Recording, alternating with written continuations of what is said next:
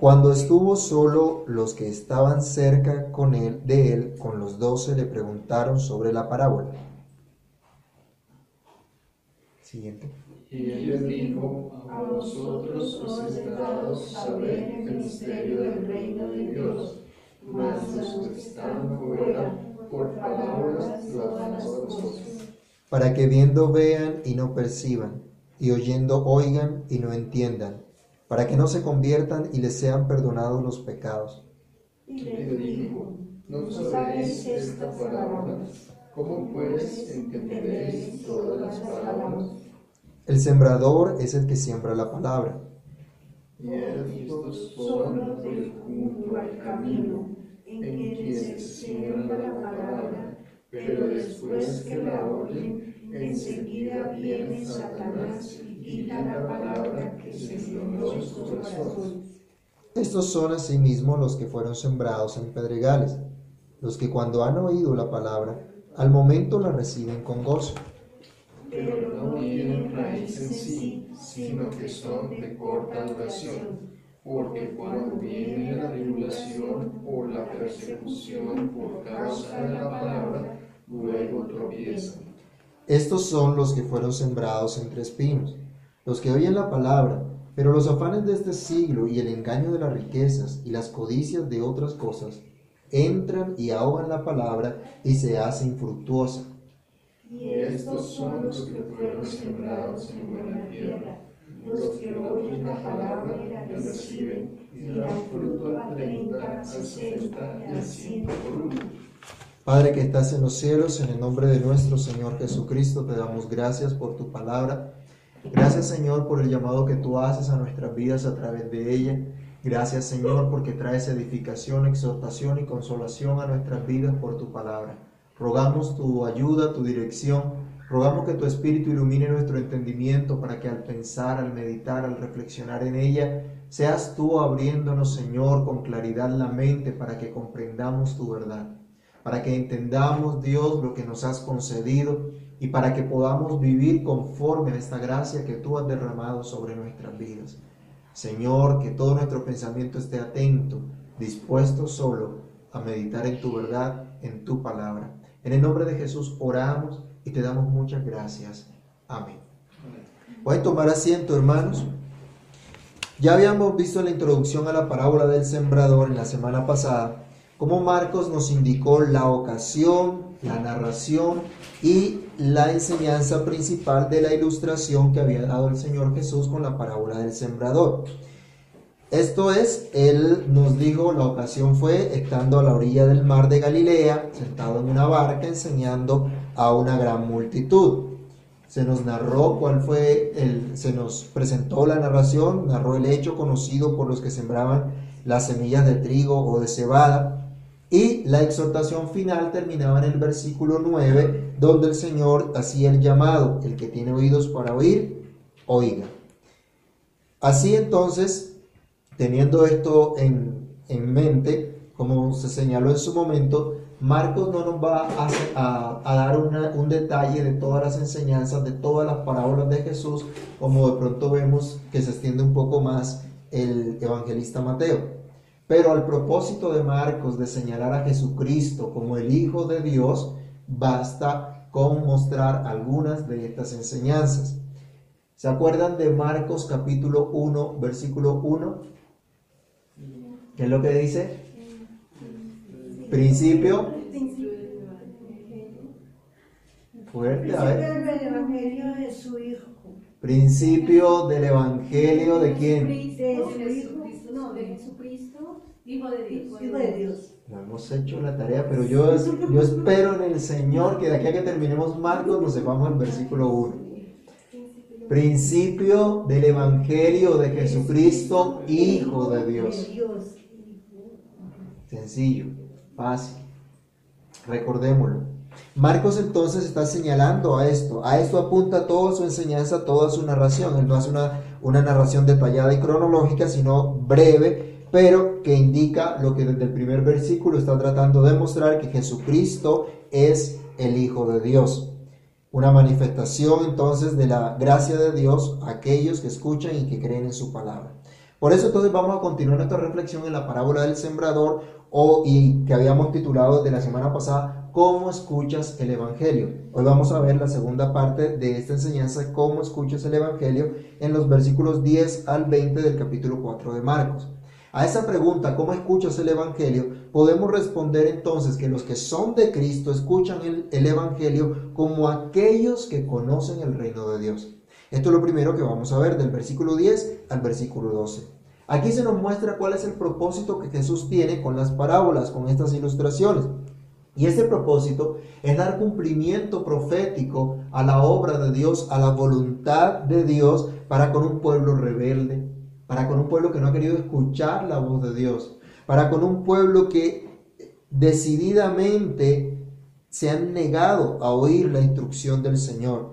Veamos Isaías capítulo 6, versículos 8 al 13. Vamos a leerlo. Isaías capítulo 6, versículos 8 al 13. El Señor Jesús está dando cumplimiento a esta profecía, que fue un encargo en su momento también para el profeta Isaías. Isaías capítulo 6, versículos 8 al 13 nos dice, Después oí la voz del Señor que decía, ¿a quién enviaré y quién irá por nosotros?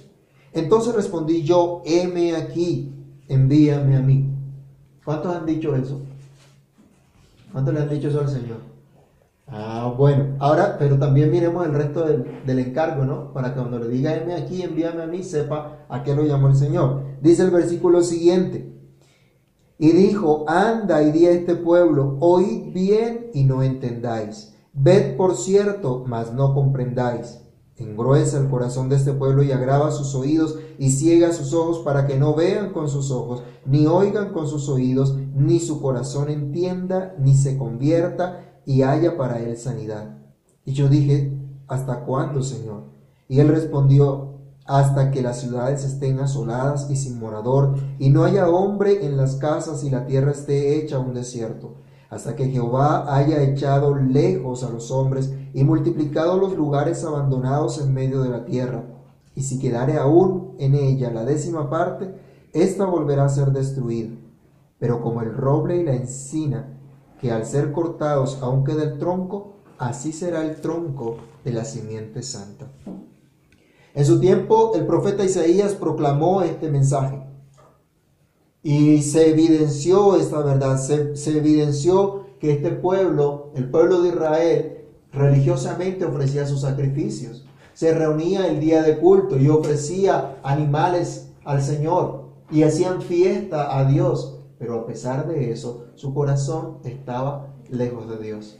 Y una y otra vez Dios les hablaba. Y siempre hubo profeta en medio del pueblo de Israel. Pero su corazón fue endurecido. El mensaje que Dios le dio entonces a Isaías fue de ir y proclamar la voluntad de Dios a un pueblo que no lo iba a escuchar. Entonces cuando decimos, Señor, heme aquí, envíame a mí, sabemos la condición en la que Dios nos envía también.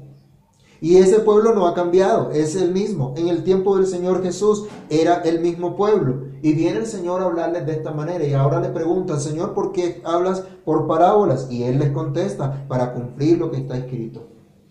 Porque este pueblo ha decidido abiertamente rechazar la palabra de Dios. Por eso, aunque se les hable, no van a escuchar, no van a atender. Pero miremos también San Juan capítulo 3, versículo 18. Todas las promesas entonces que había dado Dios respecto a cómo se endurecería el pueblo se cumplieron. Pero también las promesas de ese remanente que se vería la salvación de Dios también se cumplieron en Jesucristo. Él viene entonces a proclamar la verdad de Dios que trae esperanza para los suyos, pero que también trae juicio para los que no obedecen al Evangelio. ¿Qué dice Juan 3:18? El que en él cree no es condenado, pero el que no cree ya ha sido condenado, porque no ha creído en el nombre del unigénito Hijo de Dios. En este cumplimiento entonces, el remanente del Señor ha sido mantenido por Dios mismo y se puede apreciar siempre un pequeño grupo que queda al cual Dios le manifiesta su salvación. ¿Se acuerdan que Jesús comenzó a, a enseñar en la orilla del mar? ¿Cuántos estaban a la orilla del mar cuando empezó él a enseñar? Una gran multitud. Se nos dice que era una gran multitud. Pero ahora, ¿quiénes son los que están profundizando en la enseñanza? ¿Quiénes son los que están preguntando más por esa enseñanza? Los más cercanos, los doce que fueron llamados apóstoles, pero los discípulos que ya comenzaban a seguir a Jesús y que se mantenían delante de él. Ya no era una multitud, ahora era un grupo mucho más reducido. Ahora era un grupo mucho más pequeño, los que quedaron solos. Nos dice aquí el, el, versículo 10 que cuando estuvo solo, es decir, cuando ya se fue la multitud, él quedó con los doce y algunos más. Y esos fueron los que se acercaron a Jesús. Esos, esos pequeños, después de despedir a la, la multitud, son aquellos que habían estado cerca de Jesús, que estaban cerca de Jesús, porque fueron acercados por él mismo. Porque el mismo Jesús los llamó a seguirle, porque el mismo Jesús habló a sus corazones. Los doce y los otros que estaban allí cerca eran aquellos que de entre la multitud Jesús escogió, Jesús llamó para que le escucharan, para que le atendieran, para que escucharan la buena noticia. Estos entonces, em, las multitudes iban a ir y a venir. Y eso es lo que ocurre, ¿sí o no? ¿No lo han visto? Que hay multitudes que dicen ser cristianas y multitudes por tiempos supuestamente siguen a Jesús y después se van. En el ministerio público de Jesús, multitudes llegaron a decir en un momento, sana, bendito el que viene en el nombre del Señor. Pero probablemente de entre esa misma multitud, más tarde otra turba dijo, crucifican. Eso es lo que ocurría con las multitudes. Pero acá se nos dice que había unos que estaban cerca, que fueron acercados a pesar de sus debilidades, a pesar de sus incomprensiones. Ellos serían los que van a conocer que Jesús es quien manifiesta la voluntad de Dios, que en Jesús es en quien hay palabras de vida eterna, que Jesús es quien manifiesta la revelación de Dios que estaba escondida desde antes de la fundación del mundo, que en Jesucristo Dios se ha propuesto salvar a su pueblo. Algo que la gente no había comprendido, que la gente no había entendido y que Dios comienza a revelar por medio de Jesucristo. Esto es los que han recibido la gracia de Dios. Estas personas que están allí cerca de Jesús tienen una cuestión, una, una, pregunta para el Señor, una pregunta sincera. De pronto nosotros hoy diríamos, ¿cómo hacen ese tipo de preguntas? ¿Cómo no entienden lo que el Señor les está diciendo, lo que el Señor les está hablando? Pero traen con una pregunta sencilla al Señor y la respuesta de Jesús no es un tratado teológico extenso, no es un, un. Eh, una exposición eh, detallada con argumentos eh, pesados de entender por sus seguidores sobre la razón por la cual Jesús enseña su verdad sin quitar la ceguera de la gente que estaba allí a su alrededor, sin cambiar ese corazón duro de las multitudes. Nosotros sabemos que Dios es soberano. Pero Jesús no le está diciendo, mire, es que yo soy soberano y yo hago como yo quiero y punto. Esa no fue la respuesta de él. Aquí Él no da razones para su actuar soberano, sino que simplemente manifiesta a los que están cerca de Él su gracia. Les manifiesta que ellos no merecen nada, pero que a Dios les le ha placido darles a conocer aquello que estaba oculto para los incrédulos. Aquello que no podían ver los que estaban afuera, para mostrarles lo que desde antes de la fundación del mundo Dios se había propuesto en Jesucristo. Miren hermanos, en este pasaje él, va a decir más adelante, a ustedes les es dado.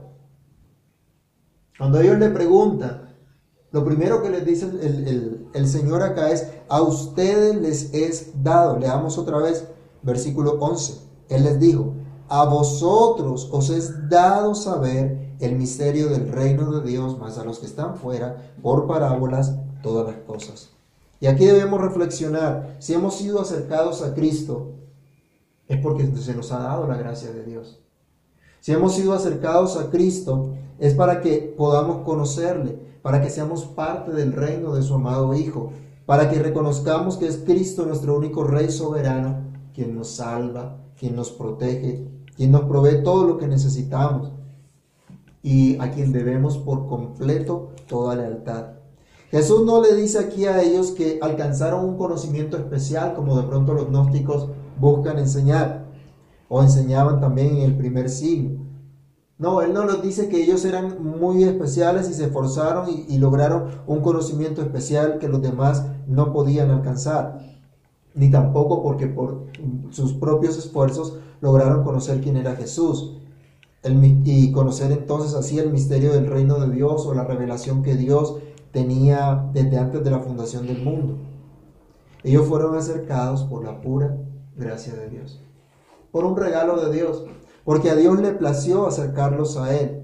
Y en esto debemos insistir una y otra vez y asombrarnos en eso, hermanos, en que Dios le haya placido acercarnos a Él. Si tú tienes fe en Cristo, tú has sido acercado a Él y tú has recibido la gracia de Dios por Él. Y por tanto, recibes también el llamado a escuchar cada vez el Evangelio como aquellos que conocen el reino de Dios, como aquellos que han sido vivificados. El profeta Isaías, con la proclamación que hizo, engrosó el corazón de los incrédulos. El Señor Jesús también. Cristo mismo, con esta forma de dar su palabra, dejaban en su condición de muerte a los que estaban afuera, a los corazones no arrepentidos, los que voluntariamente rechazaban su mensaje. En una condición por más que vean y vean, el texto dice, para que viendo no vean. Y eso da la, la idea de que están viendo, que están observando, pero a pesar de eso no pueden ser iluminados. ¿Alguna vez se le ha perdido algo que está frente a sus ojos? Y hasta que viene otra persona y dice, pero mírelo ahí, no se da cuenta. Bueno, algo similar, la expresión nos habla de estar buscando, de estar mirando insistentemente, pero no logra ver. Dice, para que aunque oigan y oigan, no entiendan la revelación de Dios. Y esto es algo muy importante que debemos tener presente el día de hoy. Aunque nosotros firmemente decimos que la palabra de Dios es clara, que es de suma claridad para mostrarnos la voluntad de Dios para salvar a su pueblo, esta palabra no puede ser entendida de manera natural por quien está muerto en sus delitos y pecados. La Biblia es clara, la Biblia es sencilla. Pero cuando la persona está muerta, si no recibe vida de Dios, si no recibe el Espíritu Santo de Dios, no va a comprender esa verdad. Por eso es que nosotros vemos personas que se les predica, se les enseña, se les habla el Evangelio de la manera más sencilla, pero a pesar de eso, no creen no se arrepienten. Se les muestra la verdad, pero a pesar de ello deciden andar en sus propios caminos. Estos son dejados entonces y no son vivificados. Pero aquellos que son escogidos por Dios, aquellos a los cuales Dios les quiere dar vida, les da su espíritu. A ellos les es dado conocer ese misterio del reino. A ellos les es dada la gracia de Dios. A ellos Dios les cambia sus corazones para que puedan entender escuchando la voz de Dios, para que puedan regocijarse en la verdad que escuchan del Señor. Y para nosotros es esta pregunta, ¿escuchas el Evangelio como uno que conoce el reino de Dios? Como uno que sabe que Dios gobierna por medio de su Hijo Jesucristo. ¿Te ha dado Dios a conocer su gracia? ¿Te ha dado Dios a conocer su reino? Escuchas el Evangelio cada vez como uno que ha sido acercado a Cristo, como uno que ha recibido la gracia de Dios en Cristo y que ha recibido vida nueva. A veces pensamos que el Evangelio es para los que no conocen a Cristo. El Evangelio es para el pueblo de Dios. Es para nosotros. A veces pensamos que el Evangelio, miren, somos como, ¿cómo explicarlo? Tardos para entender. A veces nos queremos esforzarnos a hacer un trabajo evangelístico. ¿Y qué pensamos cuando hablamos de trabajo evangelístico? ¿Qué se nos ocurre? ¿Qué se nos viene a la mente? ¿No es de pronto salir corriendo a la calle y decirle a fulano y a sutano Cristo te ama? Y, invitarlos a, a la iglesia y vengan y conviértanse y arrepiéntanse. ¿Y esto que hacemos aquí no es evangelismo? Cuando nos reunimos a adorar al Señor, ¿no estamos escuchando el Evangelio? ¿No estamos creciendo en la gracia y conocimiento del Señor Jesús? El Evangelio es para nosotros. Y debemos crecer en Él. A veces pensamos que porque llevamos tanto tiempo en la iglesia ya no necesitamos el Evangelio. Ya no necesitamos arrepentimiento, ya no necesitamos fe, porque ya lo tenemos todo. No, yo me arrepentí hace 20 años. Es todos los días que debemos arrepentirnos. Que debemos volvernos a Dios y confiar en la buena noticia, en la gracia del Señor. Esto nos lleva entonces a nuestra segunda enseñanza y es que los que son de Cristo escuchan el Evangelio como quienes son enseñados por Jesús. Lo segundo es esto, los que escuchan, los que son de Cristo escuchan el Evangelio como quienes son enseñados por Jesús. A pesar de nuestra falta de incomprensión. Miren la buena noticia aquí, hermanos. Dice el verso 10, vamos a leerlo otra vez, 11 y 12. Cuando estuvo solo, los que estaban cerca de él con los doce le preguntaron sobre la parábola y él les dijo, a vosotros os has dado saber los misterios del reino, mas a los que están fuera por parábolas todas las cosas para que viendo no vean, para que viendo vean y no perciban, y oyendo oigan y no entiendan, para que no se conviertan y les sean perdonados los pecados. Y les dijo, ¿no sabéis esta parábola? Con esta pregunta del Señor, ¿no le parece a usted que se esperaba que ellos comprendieran lo que se estaba diciendo, que se esperaba que entendieran lo que se les estaba diciendo, pero no lo habían comprendido. La buena noticia es que no estaban allá entre la multitud, que se quedaron pensando, y bueno, ¿y qué quiso decir con eso? La buena noticia es que ellos no eran del grupo que estaba afuera, que iban a quedar endurecidos, sino que eran de los que estaban cercanos a Jesús y podían acudir a Él y podían escuchar la enseñanza de Él. ¿Cuántas incomprensiones tenemos nosotros aún? ¿Cuánto nos tardamos nosotros aún en comprender la verdad, la, la, palabra de Dios? Pero la buena noticia, hermanos, es que Dios es paciente y misericordioso con nosotros. Una y otra vez nos muestra, nos recuerda, nos enseña su voluntad. Aún los que estaban cerca en esta oportunidad no comprendieron inmediatamente lo que quiso decir el Señor Jesús, pero tenían una gran ventaja. Cristo estaba con ellos para enseñarles. Es la misma ventaja que tenemos hoy nosotros, a diferencia de los que no conocen a Cristo. Cristo mismo está para enseñarnos. Esa es una gran noticia para nosotros. Cristo está con nosotros para enseñarnos y debemos atender el Evangelio en esa confianza. A veces de pronto miramos la parábola del, del, sembrador desde la perspectiva de nuestra responsabilidad. Y sí, es cierto, somos responsables. Pero aquí el Señor, el énfasis está haciendo es que, mire, la palabra es como esa semilla. La palabra es frágil como esa semilla y cae en diferentes tipos de terreno. Y solo cuando la semilla cae en un terreno fértil va a dar buen fruto. Pero diga usted, ¿la tierra pedregosa puede cambiar por sí sola para convertirse en tierra fértil? Si la maleza no se quita del sembrado, ¿qué ocurre? La maleza se come. Se come, ahoga, destruye el, sembrado que hay. Es la, no, depende, no depende del, del, que va a sembrar. Aquí no se coloca tampoco el énfasis en que, mire, este sembrador descuidado fue a regar la semilla allá donde no va a dar fruto. ¿Cómo se le ocurre sembrar allí donde no va a dar fruto? ¿Qué estrategia la que aprendemos del Señor, no? ¿Qué estrategia de ese sembrador de estar regando la semilla por cualquier lado? Y a veces apelamos a nuestra responsabilidad entonces, o de esto dependió del sembrador, o depende de mi responsabilidad. Pero acá se nos muestra la bondad del Señor para cambiarnos, para hacernos entender, para comprender el Evangelio. Y con esa confianza debemos venir. Que Él mismo nos enseña. Pero al saber que Él mismo nos enseña, esto también nos debe llevar a comprender las implicaciones de tener este maestro. ¿Cuáles son esas implicaciones? Que somos llamados a entender la palabra. Cuando Jesús les dice, ¿ustedes no entienden lo que les acabo de decir?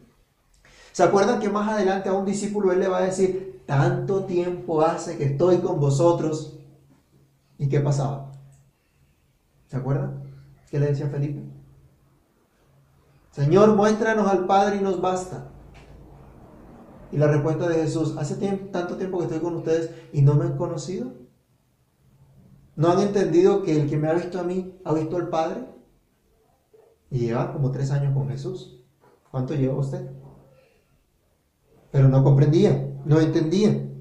Jesús cuestiona entonces a sus seguidores diciéndoles, no sabéis esta parábola, ¿cómo pues entenderéis todas las parábolas?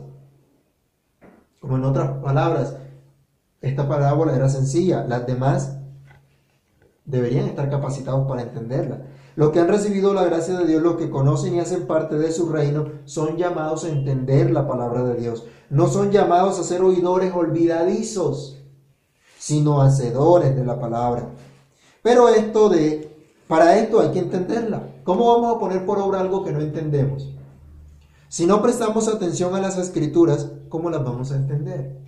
Si no escuchamos con atención, con cuidado, ¿cómo vamos a entender lo que Dios nos dice? Y aquí miren lo que utiliza Dios. El Espíritu de Dios nos habla, habla a nuestros corazones.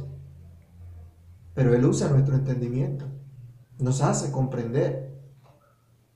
Que podamos utilizar lo que Dios nos ha dado para comprender el Evangelio. Si hemos recibido la gracia de Dios, hemos recibido también por esa misma gracia el Espíritu Santo de Dios, que es el que nos va a guiar a toda verdad. Hemos recibido el Espíritu de Dios que nos enseña por completo la obra de Cristo. Por esta razón somos llamados a entender la palabra de Dios. Así que debemos escuchar con sumo cuidado esa enseñanza, pero también debemos implorar la ayuda, la gracia, el poder del Espíritu de Dios, porque es por medio de él que vamos a entender el llamado como es debido. Si el Espíritu de Dios no nos ilumina, nunca vamos a comprender la palabra de Dios. Pero la buena noticia es que somos llamados a escuchar el Evangelio también como aquellos que son enseñados directamente por Cristo. ¿A quién le preguntaron los, los, seguidores de Jesús por la parábola? ¿A quién fueron a buscar consejo? ¿Qué dice la escritura? ¿Qué dice el texto? ¿A quién le preguntaron? ¿Seguro? ¿Le preguntaron a Jesús o le preguntaron a los vecinos? ¿Le preguntaron a los incrédulos? ¿Le preguntaron a los doctores de la ley? ¿A quién fueron? Fueron a Jesús. Fueron a Jesús. Los que estaban ahí con los doce fueron a Jesús. Ellos entonces, es, es- es interesante verlo acá. Vemos aquí un, una- un gran ejemplo de humildad y de confianza en Cristo. De humildad al reconocer, no me las sé todas. No he comprendido. De humildad de llegar y decirle al Señor, Señor, yo sé que tú esperas que ya yo entienda. Yo sé que a, este, a estas etapas de la vida ya yo debería crecer, ya yo he tenido que haber crecido más. ¿No le ha pasado alguna vez que usted ha pensado, ya con, en este, tantos años de creyente, ya yo debería haber superado esto o aquello? Ya yo debería entender de esta manera, ya debería caminar de esta forma. Pero a veces somos orgullosos y no lo reconocemos. Pero aquí vemos un ejemplo de humildad. A pesar de eso, ellos vienen a Jesús. Los seguidores entonces no fueron a los rabinos, a los más reconocidos estudiosos de su época para preguntar sobre la parábola, sino que fueron directamente a la fuente. Fueron aquel que había dado la parábola, fueron a Cristo mismo, tenían acceso directo a Él, podían y de hecho lo hicieron, preguntarle directamente a Él y no se quedaron con la duda y fueron grandemente bendecidos. ¿Vamos nosotros directamente a Cristo? ¿Vamos a Él? ¿O estamos mirando quién nos puede responder? ¿Cuántas veces tratamos de, de- de solucionar nuestras cuestiones mirando fuera de la palabra de Dios? ¿Acaso la Biblia no dice que la palabra de Dios es cómo? ¿Qué le dijeron a Timoteo? ¿Que cómo era la palabra de Dios? Ujú. Pero a Timoteo se le instruye, mire, tú has conocido desde pequeñito las Sagradas Escrituras, las cuales te pueden hacer sabio para la salvación. Y dice, toda escritura es inspirada por Dios, salió de la boca de Dios, es el aliento de Dios y por lo tanto es útil para enseñar, para instruir, para redarguir, para corregir, para instruir en justicia, a fin de que usted y yo seamos enteramente preparados, completamente equipados para toda buena obra.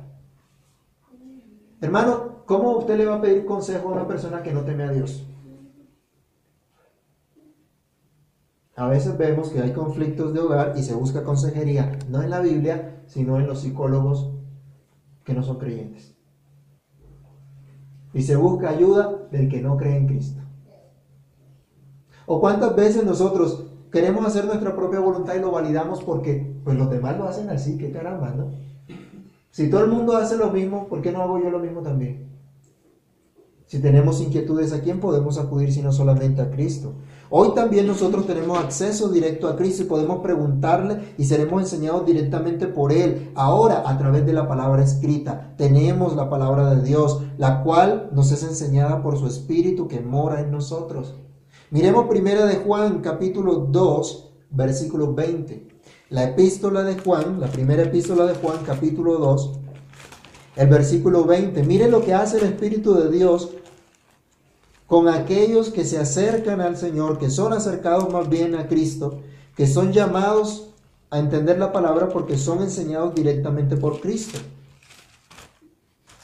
Primera de Juan 2:20. ¿Alguien lo lee? Pero vosotros tenéis la unción del Santo y conocéis todas las cosas. Interesante, ¿no? Oh, ¿Cuánta gente ha, ha, malinterpretado el tema de la unción y dicen que la unción es lanzar la mano y que la gente se caiga? Eso no es la unción. ¿Quiénes eran los que se caían durante el ministerio público de Jesús? ¿Quiénes eran los que terminaban en el piso cuando llegaba el, el Señor predicando el Evangelio? Los. Los endemoniados. No era el pueblo del Señor regocijado por la unción que venía sobre ellos. Hermanos, ustedes tienen la unción de Cristo. La unción de Cristo. ¿Con qué fue ungido el Señor Jesús? ¿Se acuerdan que lo vimos en Marcos cuando él fue ordenado al ministerio, cuando fue bautizado? ¿Con qué fue ungido? Con el Espíritu Santo. Con el Espíritu Santo. ¿Y con qué es ungido el creyente? Con el Espíritu Santo. Tenemos el Espíritu de Dios que es el que nos enseña. Los discípulos de Jesús debían entonces escuchar de tal forma que pudieran ser capacitados para atender su vocación de discípulos, esto es, llamados a enseñar lo aprendido. Ellos estaban siendo entrenados directamente por Cristo, eran aprendices del gran maestro y debían prestar toda atención a su enseñanza, de tal forma que su vida fuera transformada por esa enseñanza.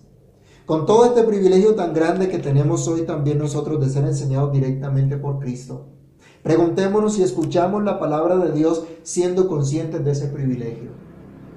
Escuchamos la palabra de Dios de tal manera que en nuestra vida se refleja que estamos aprendiendo de Cristo. ¿Cómo se verá que estamos aprendiendo de Cristo? Miremos Efesios capítulo 4, versículo 17 al 21. Efesios capítulo 4 del verso 17 al 21 y reflexionemos mientras leemos si esto es una realidad en nuestra vida. Efesios capítulo 4 del verso 17 al 21. Alguien que lo lea, por favor.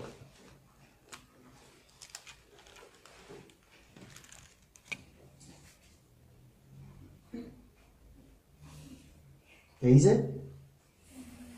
Esto pues digo, refieren del Señor, que ya no andéis como los otros gentiles que andan en la vanidad de su mente, teniendo el entendimiento entenebrecido, ajenos a la vida de Dios por la ignorancia que en ellos hay, por la dureza de su corazón, los cuales después que perdieron toda sensibilidad, se entregaron a la laxidia para cometer con avidez toda clase de impureza.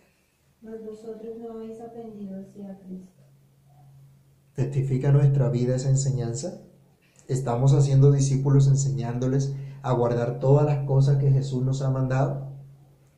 Regresando a Marcos, viene ahora el Señor a explicar la, la parábola del versículo 13, el versículo 14 en adelante, y empieza a explicarles. Y es lo que encontramos la última parte de nuestra enseñanza aquí, que podemos decir que somos llamados a escuchar el Evangelio como aquellos que dan fruto. En la exposición que hace el Señor, en la interpretación que hace Jesús de la parábola, Él les dice a, las, a, los, a, los, a sus seguidores, a sus discípulos, que la palabra puede ser escuchada o rechazada. Pero los que son de Dios, a los que Dios les abre el oído, pueden oír. Se les da que escuchen la palabra que es sembrada en sus corazones y solo en estos va a poder producir una cosecha tan grande, va a poder un fruto que se compara a la producción de una cosecha tan grande, que lo, los resultados de esta cosecha, Él lo, los menciona como el recibir el 30, el 60 y hasta el 60% de lo sembrado. Imagínense una semilla que se siembra y que da fruto del 30%. ¿No es una gran cosecha? Porque si, ¿qué se espera? Si usted siembra algo, pues va a recibir eso, ¿cierto? Se siembra una semilla, bueno, se recibe el fruto de esa semilla. Pero aquí dice que es un fruto abundante. No es cualquier fruto, es un fruto abundante. Y en unos dice el fruto es del 30, en otros es del 60 y en otros hasta el del 100 por uno. Un fruto muy abundante. Los creyentes verdaderos en la Biblia son identificados también como plantío del Señor. ¿Se acuerdan 1 Corintios capítulo 3 versículo 9? Ahí está en sus boletines, dice, mas vosotros sois labranza de Dios en Cristo. En Isaías capítulo 61 versículo 3 dice que el pueblo del Señor sería llamado plantío de Jehová para gloria suya. ¿Y dónde va a sembrar Dios? ¿Y, y, y qué es lo que va a plantar Dios? Bueno, esos son los que pueden dar fruto, los que tienen vida permanente en Cristo. ¿Se acuerdan de Juan capítulo 15? Vamos a leerlo rápidamente. Juan capítulo 15, del versículo 1 al versículo 5. Juan capítulo 15, del versículo 1 al verso 5. Dice el Señor Jesús, yo soy la vid verdadera y mi Padre es el labrador. Todo pámpano que en mí no lleva fruto, lo quitará. Y todo aquel que lleva fruto, lo limpiará para que lleve más fruto. Ya vosotros estáis limpios por la palabra que os he hablado. Permaneced en mí y yo en vosotros. Como el pámpano no puede llevar fruto por sí mismo si no permanece en la vid, así tampoco vosotros si no permanecéis en mí. Yo soy la vid, vosotros los pámpanos. El que permanece en mí y yo en él, éste lleva mucho fruto, porque separados de mí nada podéis hacer. Esta es la voluntad de Dios, que llevemos mucho fruto. Y ese fruto solo lo podemos llevar unidos a Cristo, si estamos en Cristo. Esa vida entonces de fruto, esta vida de Cristo, le hace al creyente atender a su palabra como es debido. Le hace al creyente atender a su palabra como aquellos que toman con seriedad la enseñanza de Jesús. Miremos el versículo 14. Dice el Señor, el sembrador es el que siembra la palabra. Aquí, ¿quién estaba sembrando la palabra en esa ocasión? Jesús mismo, ¿cierto? Entonces se identifica como el sembrador y más adelante en otra parábola va a identificarse plenamente como el sembrador. Pero no solo el Señor Jesús, usted y yo cada vez que predicamos la palabra de Dios somos como ese sembrador. ¿Por qué? ¿Qué estamos sembrando? La palabra de Dios. ¿Se acuerdan de un himno que dice sembraré la simiente preciosa? ¿No? Bueno, vamos a cantar un día esto para que se acuerden. Hay un, hay que habla de eso. Vamos a sembrar. ¿Y qué vamos a sembrar? Pues la palabra de Dios. Eso es lo que hay que sembrar. Algunos por ahí andan enseñando cosas raras y enseñan a sembrar dinero, a sembrar eh, inversiones y cosas raras supuestamente para obtener lo mismo. Pero la Biblia dice que el que siembra para sus deseos egoístas, para sus deseos perniciosos, es decir, el que siembra para la carne, de la carne que va a cegar corrupción. Eso es lo que se va a cegar únicamente. Pero la palabra de Dios es vida. Y debemos sembrar la palabra de vida. Pero esta palabra dice, eh, es frágil y es dada. Algunos la escuchan, otros no la van a escuchar, pero los que son de Dios sí la van a escuchar. Y dice, estos son los de junto al camino, versículo 15, en quienes se siembra la palabra, pero después que la oyen, enseguida viene Satanás y quita la palabra que sembró en sus corazones. Esta es la gente que no toma con seriedad las escrituras. Esta es la gente que de manera superficial se acerca a Dios. Hay mucha gente en, los cultos, en las iglesias, escuchando pesadamente lo que dice la Biblia. Escuchando sin entender lo que dice la escritura, sin prestarle siquiera atención de manera irreverente. No reciben el mensaje que les puede dar vida, que les puede traer arrepentimiento y traerlos al perdón. Son muchos los que vienen a un servicio de adoración, cantan, oran, ofrendan y escuchan la palabra de Dios, pero son tan superficiales que no toman en serio lo que Dios les está diciendo. Pero los creyentes verdaderos toman con seriedad lo que Cristo enseña. Los creyentes verdaderos saben que en Cristo hay vida eterna, que la palabra de Dios es la única que les puede dar vida. El creyente junto con el salmista dice, lámpara es a mis pies tu palabra y lumbrera a mi camino. El creyente sabe que solo la palabra de Dios le limpia constantemente. Leíamos ahora rato que Jesús le dice a los discípulos, ustedes ya están limpios por la palabra que les he hablado. Los creyentes verdaderos son los que dan fruto, son aquellos que reflexionan en la enseñanza de Jesús. Hay otro tipo de personas, dice el versículo 16.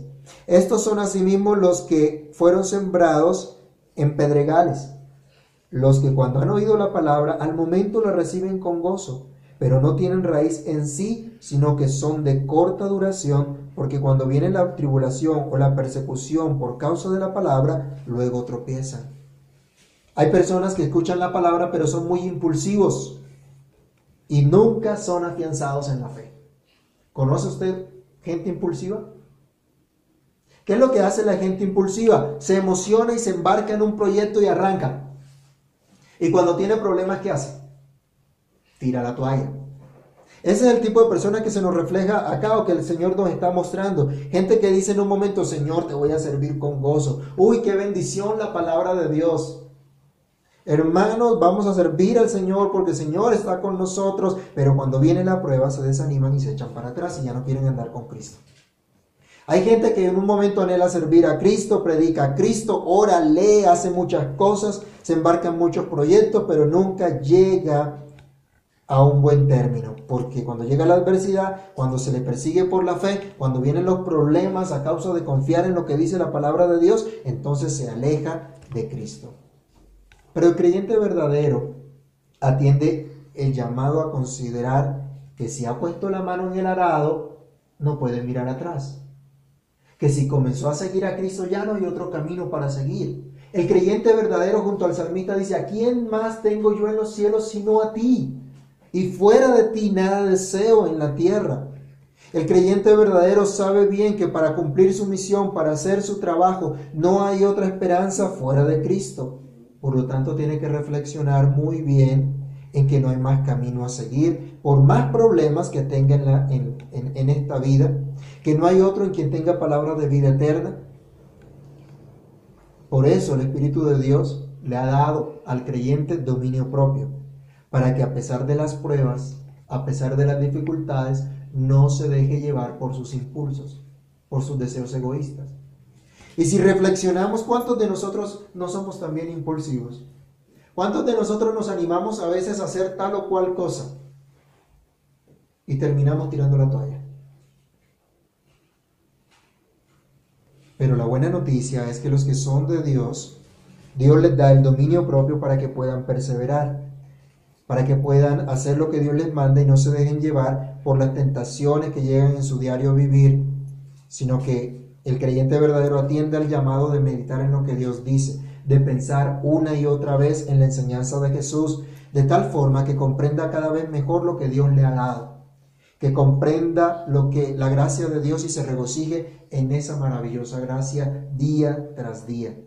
Por último, el versículo siguiente nos dice el otro tipo de gente que, en la que no prospera la palabra de Dios el verso 18, estos son los que fueron sembrados entre espinos, los que oyen la palabra, pero los afanes de este siglo y el engaño de las riquezas y las codicias de otras cosas entran y ahogan la palabra y se hacen fructuosa. Aquí decimos que los que son llamados a escuchar el Evangelio, que nosotros somos llamados para escuchar el Evangelio como aquellos que deben dar fruto, como aquellos que descansan por completo en la enseñanza de Jesús. Él dice que hay gente que oye la palabra, que hay gente que por sus afanes, la palabra de Dios es ahogada. Hay gente que vive estresada por los afanes de esta vida. ¿Conoce usted gente afanada a su alrededor? Gente que no descansa.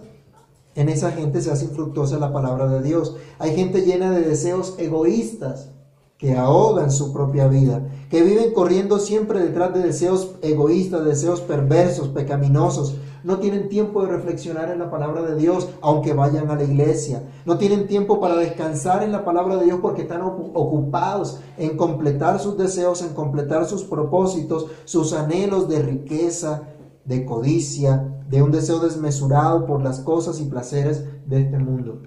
¿Conoce usted algunas personas que aunque escuchan el Evangelio, sus deseos perversos son más fuertes que la palabra de Dios en su vida? Que se rinden ante sus deseos en lugar de rendirse a la palabra de Dios. Por más convicción que haya de la verdad de Dios, siguen sus deseos, sus propósitos de alcanzar sus objetivos egoístas que son temporales, que solo se quedan en este mundo. Son de mucho más peso para ellos que la enseñanza de Jesús. Pero aquellos que fueron llamados a dar fruto, la enseñanza de Jesús es suficiente para toda necesidad. Estamos completos en Cristo. Esta enseñanza trabaja fielmente y hace y hace que todas las cosas que, que hace el creyente sean para la gloria de Dios. Veamos Colosenses capítulo 3, versículo 17 y versículo 23. Los que descansan por completo en la enseñanza de Jesús, viven lo que dice aquí esta palabra. Colosenses capítulo 3, versículos 17 y 23. Y todo lo que hacéis, sea de palabra o de hecho, hacerlo todo en el nombre del Señor Jesús, dando gracias a Dios por medio de Él. Y el versículo 23, y todo lo que hagáis, hacerlo de corazón como para el Señor y no como para los hombres, no para satisfacer sus deseos egoístas. El creyente que descansa por completo en la palabra de Jesús sabe que juntamente con la tentación Dios le dará la salida. Y ora pidiendo al Señor, no nos metas en tentación. El creyente verdadero no se identifica entonces con el mundo, sino con Cristo. Y por eso coloca su esperanza, no en las cosas de este mundo, sino en Cristo. La Biblia nos hace este llamado. ¿Cuántos entonces, hermanos, estamos escuchando el Evangelio pesadamente? ¿Cuántos estamos siendo influenciados aún por el mundo, por los afanes y deseos perversos? ¿Cuántos somos fuertemente atraídos por placeres mundanos más que por la palabra de Dios? Si esto es así, necesitamos urgentemente invocar al Señor, clamar a Él que nos salve, que nos dé su gracia, para que escuchemos el Evangelio y seamos atraídos al arrepentimiento, a dar frutos dignos de los que han sido acercados a Cristo, a de los que son enseñados por Él como aquellos que son un terreno fértil. Termina diciendo la parábola del Señor Jesús, la explicación que le está dando aquí en, en Marcos, capítulo 4, que hay otro tipo de tierra y esta tierra, los que fueron sembrados en buena tierra, son los que oyen la palabra y la reciben y dan fruto a 30, a 60 y a 100 por uno. Si hemos empezado a ver el fruto de la obra de Dios en nuestra vida, gocémonos entonces en el Señor y roguemos que sigamos produciendo por esa gracia de Dios un fruto abundante, que nuestra vida dé fruto abundante. Puestos en pie, vamos a orar. Padre que estás en los cielos, en el nombre de nuestro Señor y Salvador Jesucristo, te damos gracias por la reflexión, la meditación en tu palabra. Dios mío, te pedimos que tengas misericordia de nosotros que perdone nuestros pecados, nuestros deseos perversos, Señor, nuestros deseos de ir tras los placeres mundanos, de ir a un Señor tras deseos egoístas que a veces disfrazamos, Señor, con ropaje, con lenguaje supuestamente cristiano. Señor, solo tú nos conoces, solo tú sabes lo que hay en lo profundo de nuestro corazón, solo tú conoces de la manera como estamos escuchando realmente el Evangelio. Hoy te pedimos que tengas piedad de nosotros, Señor y que nos deje un corazón que entienda tu palabra. Que nos deje un corazón, Señor, como aquella tierra fértil, como aquella tierra buena, donde tu palabra, Dios, esa semilla que es sembrada, da fruto. Y da un fruto abundante de acuerdo a tu voluntad.